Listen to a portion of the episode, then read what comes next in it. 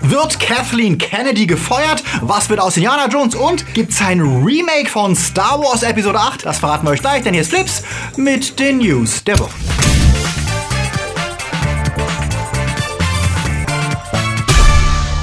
Die Themen der Woche. Tom Holland verplappert sich wieder. Neue Star Wars Saga schon 2020. Captain Picard kehrt zurück. Darf Disney Fox kaufen? Neues von Guardians 3. Bojack is back und Life is Strange 2 kommen. Flips wird im Juli unterstützt von unseren Flips Guardians Sepp Kerschbaumer, Two Barts One Cup, Dominik Richter, Daniel Schuh, der Dwaslöper, Kati Uzumaki, Onno Dreipolz, Akoya, JFK Faker, der Regge vom Welt, T-Unit CB, Seko Pillasch, Luca Kamens, Marc-André Schreiber, Dennis Heide und Anja Scholz. Ein großer Dank geht natürlich auch raus an unsere Flips Junior Guardians. Vielen Dank für euren Support, denn ohne euch gäbe es kein Flips. Wenn ihr auch unter der Woche keine Flips News verpassen wollt, dann folgt uns doch auf Twitter, Facebook oder Instagram. Einer unserer liebsten Filme im vergangenen Jahr war ja Edgar Wrights PS Musical Baby Driver. Und nach drei Oscar-Nominierungen und respektablem Kassenerfolg dachte Wright ja schon mehrfach über eine Fortsetzung nach, auch wenn er noch nicht wisse, wann sie käme. Denn es müsste erst noch mit Sony darüber verhandelt werden. Diese Woche gratulierte er seinem Film zum ersten Geburtstag und deutete nebenbei an, dass Baby Driver 2 vielleicht doch schon bald Realität werden könnte. Das wäre das erste Mal, dass Wright ein Sequel dreht und wir hoffen sehr, dass Baby auch beim zweiten Mal noch funktioniert und sind froh, dass sie Kevin Spacey ja schon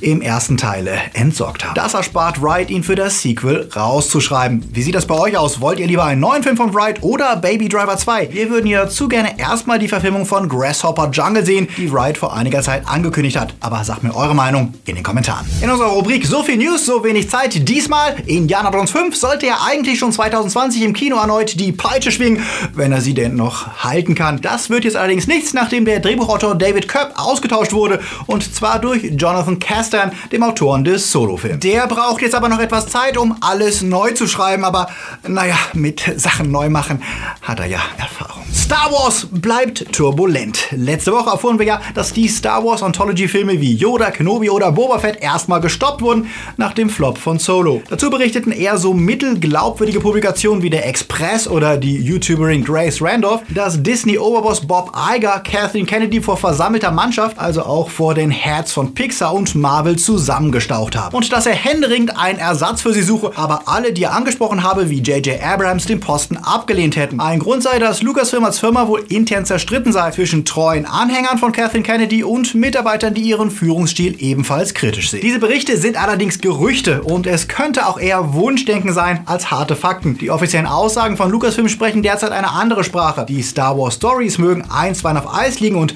ganz sicher wird es intern viele Gespräche über den Kurs geben und wie Episode 9 verlorene Fans zurückgewinnen kann. Aber Kathleen Kennedy hat Disney mit Episode 7, 8 und Rogue One immerhin über 4 Milliarden Dollar beschert und tatsächlich auch neue Fans erschlossen. Die Chancen, dass man zwar nach Solo-Krisengespräche mit ihr geführt hat, sie aber trotzdem behalten wird, stehen also nicht so schlecht. Dafür spricht auch die überraschende Verkündung, dass die vom vielgeschmähten Ryan Johnson neu konzipierte unabhängige Trilogie vielleicht schon 2020 im Kino startet. Gegenüber der israelischen Webseite From the Grapevine erzählte ein Produktionspartner von Johnson nämlich jetzt, es wird eine komplett neue Geschichte, die Ryan Johnson erschaffen wird. Ganz neue Figuren, alles wird neu sein. Ich kann es auch noch nicht genau sagen, da alles noch in einem frühen Stadium ist, aber vielleicht in zwei Jahren. Das erscheint einerseits unerwartet früh, würde aber aus Marketing-Sicht durchaus Sinn machen. Die Geschichte um Ray, Finn und Kylo Ren endet im kommenden Jahr und wird die Skywalker-Saga endgültig abschließen. Alle bisherigen Standalone-Filme bauten auf dieser Saga auf. Es ist also dringend notwendig, eine neue Geschichte zu starten, will Lucasfilm den Mythos Star Wars am Leben erhalten. Und vielleicht bietet das ja auch eine Chance, sich mit den angepissten Fans zu versöhnen, wenn unabhängig von der klassischen Story ganz neue Figuren und Geschichten erschaffen werden. Es erklärt aber wohl vor allem, warum Ryan Johnson trotz des Tumults um seine Person sehr entspannt reagiert, auch auf die Schnapsidee einiger Fans, die allen Ernstes über 300 Millionen gesammelt haben wollen, um ein von Fans betreutes Remake von The Last Jedi zu finanzieren. Während sich Yoda, Puppenspieler und Kultregisseur Frank Oz angesichts der Meldung nur an den Kopf fasste und sich fragte, ob die Fans angesichts so vieler weltweiter Not keine bessere Idee haben, wofür sie Geld sammeln könnten, nahm Ryan Johnson es mit Humor. Er twitterte, er will dieses Fan-Remake seines Films unbedingt sehen. Und eigentlich hat er ja recht. Wir wissen ja, dass verbissene Fans und Dinge, die von ganz, ganz vielen verschiedenen Leuten entschieden werden, immer am besten sind. Deswegen ist ja auch Justice League der beste DC-Film.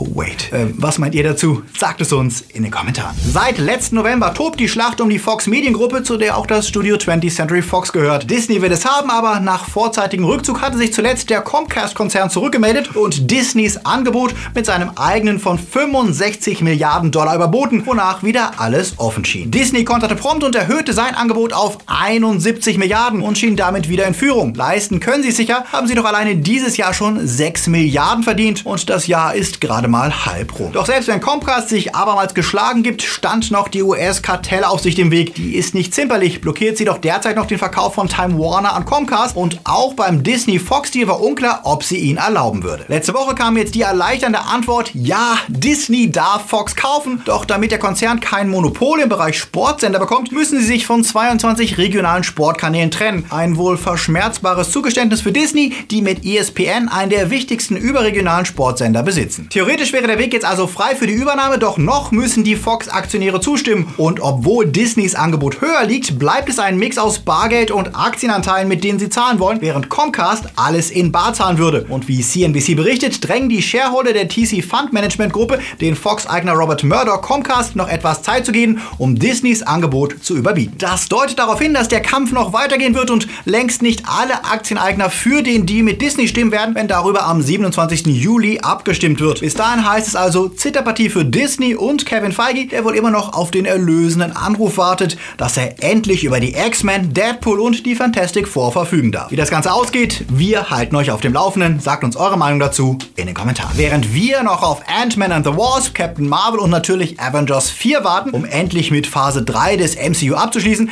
sind die Macher im Kopf schon längst bei Phase 4. Diese Woche meldete sich James Gunn und bestätigte, was Kevin Feige schon gegenüber Collider erzählt hatte. Das Skript für Guardians of the Galaxy 3 ist fertig und wird demnächst in Pre-Production gehen. Gunn ließ es sich nicht nehmen, die Titelseite auf Twitter zu posten mit der Anmerkung, da stecke jedes Fitzelchen seines Herzens drin. Was cool ist, uns aber auch nicht verrät, wie es denn nach dem Ende von Infinity War mit den Guardians weitergehen kann. Denn die Rousseau-Brüder versichern uns ja immer wieder, dass die Ereignisse am Ende von Infinity War endgültig sind. Sollte es wirklich so sein, dass alle kommenden Filme, in denen die zerstäubten Helden zukünftig mitspielen, vor Infinity War angesiedelt werden, wie Anthony Russo behauptet hat? Spielt ein Phase 4 Film wie Guardians 3 also in der Zeit zwischen Teil 2 und Infinity War? Oder hat vielleicht Chris Pratt recht, der antiste, es könnte ein Prequel sein, das vor allen anderen Guardian-Filmen spielt? Oh, die Marvel-Nebelmaschine läuft auf Hochtouren, nur dass einer das Spiel nicht mitspielt. Als James Gunn auf Twitter gefragt wurde, wann Guardians 3 spielt, antwortete er deutlich nach Infinity War, was wohl bestätigt, was die meisten vermuten.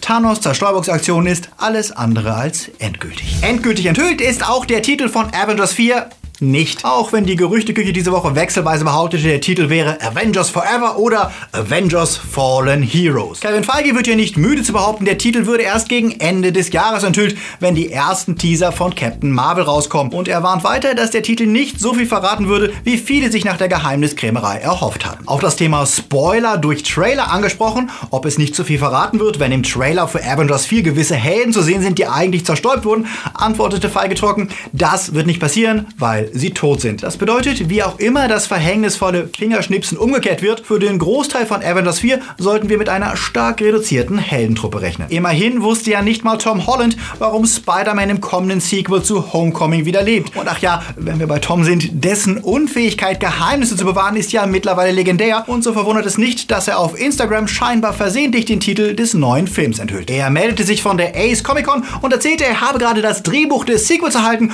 und zeigte dessen Titelseite auf seinem Tablet. Und dort war zu lesen Spider-Man Far From Home. Doch der Seitenblick und das zweimalige Zeigen des Tablets und das Ausbleiben jeder Reaktion von Marvel deutet darauf hin, dass dieser Leak wohl abgesprochen war und Hollands bisherige Verplapperhistorie nutzen sollte, um den Titel zu leaken. Trotzdem recht charmant und wir freuen uns einmal auf Spider-Man Far From Home.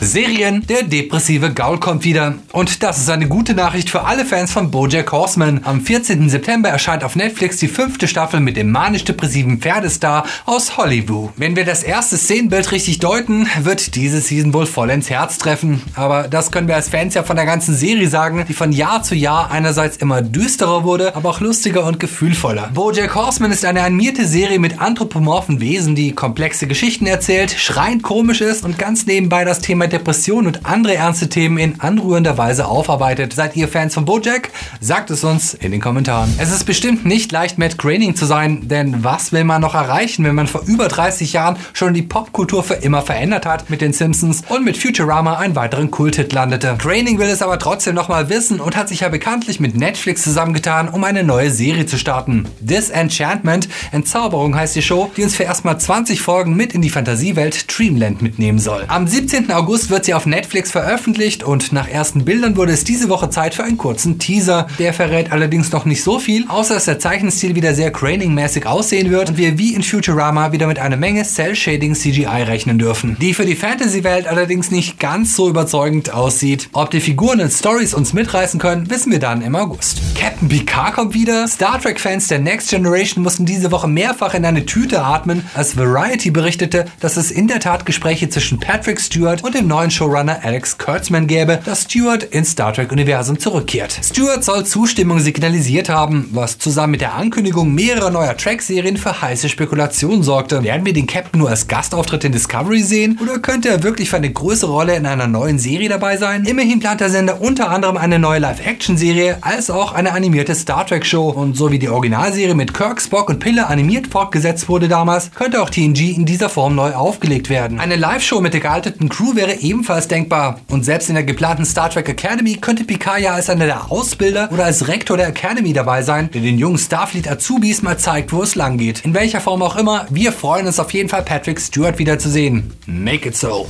Nach Day 3 ist es ja etwas ruhiger geworden, was wirklich große Game News angeht. Doch Dotnot ließ uns diese Woche jubilieren, denn sie haben ja angekündigt, dass die lang ersehnte erste Folge der zweiten Staffel von Life is Strange am 27. September erscheinen wird und damit eine ganz neue Geschichte erzählen wird. Um die Wartezeit zu verkürzen, gibt es schon jetzt kostenlos auf Steam und für PlayStation ein Prolog zum Spielen, der einige der Figuren der kommenden Staffel einführen soll. The Awesome Adventures of Captain Spirit heißt das Mini-Adventure um den 10-jährigen Chris, der den Tod seiner Mutter verarbeiten muss und sich in eine Fantasiewelt träumt, in der er der Superheld Captain Spirit ist. Wie immer bei Life is Strange besticht die Story durch einfache Rätsel und viele Emotionen und Stimmung, die uns in die Psyche der Figur eintauchen lassen. Auch wenn die Story von Captain Spirit weitgehend eigenständig ist, gibt es doch Verweise auf den größeren Life is Strange Kosmos. Also holt es euch, alle Fans können Staffel 2 ja schon mal vorbestellen. The Purge soll ja demnächst als TV-Serie kommen. Daran arbeitet Blumhouse Productions gerade. Doch vorher sehen wir die Horrornacht noch einmal im Kino in unseren Starts der Woche. The Purge ist ja einer dieser Franchises, die nicht tot zu kriegen sind. Trotz verheerender Kritiken ziehen die günstigen Gemetzel ihr Publikum, vermutlich auch, weil sie immer behaupten, sie hätten irgendetwas Sozialkritisches zu sagen. Da die Prämisse der Purge aber selbst im Jahr 2018 unter Trump noch ziemlich doof klingt, wird vermutlich auch The First Purge nicht plötzlich mit Smartness überraschen. Ob die Entstehungsgeschichte der Mordnacht die Kritiker diesmal begeistern kann, wissen wir leider nicht, denn die Kritiken sind bis einen Tag vor Start mit einem Embargo versehen. Deutschland ist raus, Zeit sich wieder auf das Wesentliche zu konzentrieren. Filme, Serien und Games. Und wenn ihr keine News dazu verpassen wollt, wir bringen euch jeden Tag das Neueste auf Facebook, Instagram und Twitter. Folgt uns. Und wenn ihr noch weiter gucken möchtet, schaut unsere Top 5 der Dinge, die ihr noch vor dem Start von Mission Impossible 6 wissen solltet. Und wenn ihr zu unseren Flip-Supportern auf Patreon oder Steady gehört, dann könnt ihr euch jetzt schon die volle Packung Flipscast geben. Wir haben uns mit Honeyball über Gaming, Gamer und warum wir überhaupt spielen unterhalten. Hört da unbedingt mal rein. Es lohnt sich wie immer eine Woche vor allen anderen. Die anderen müssen noch eine Woche warten. Dank, Dank, Dank, gerade jetzt im Sommerloch an alle, die uns unterstützen. Wir brauchen euch, euch, die Timelords, die uns jeden Monat mit einem Zehner supporten und die wir deswegen hier zeigen, aber auch die Flips Patronus, die mit einem Fünfer dabei sind und die wir einmal im Monat hier präsentieren. Danke an euch und auch an unsere Flips Padawans. Wir haben wieder einen Monat geschafft, doch es fehlt immer noch eine ganze Menge, um Flips auf Dauer zu sichern. Wenn du mithelfen willst, dann schau doch mal bei Patreon oder Steady vorbei und hilf Flips und hol dir unsere Bonus-Podcasts, Wallpapers und du kannst unsere Videos dort auch werbefrei genießen. Oder schieb uns doch einmalig ein Trinkgeld per PayPal rüber. Die Links zu einem sind unten in der Beschreibung. Flips mit. Das war's. Wir sehen uns nächsten Sonntag wieder. Lass den Kopf nicht hängen. Es gibt auch ein Leben nach der WM. Dafür hat der große Vorführer Kinos erschaffen. Euch viel Spaß im Hellen und läuft.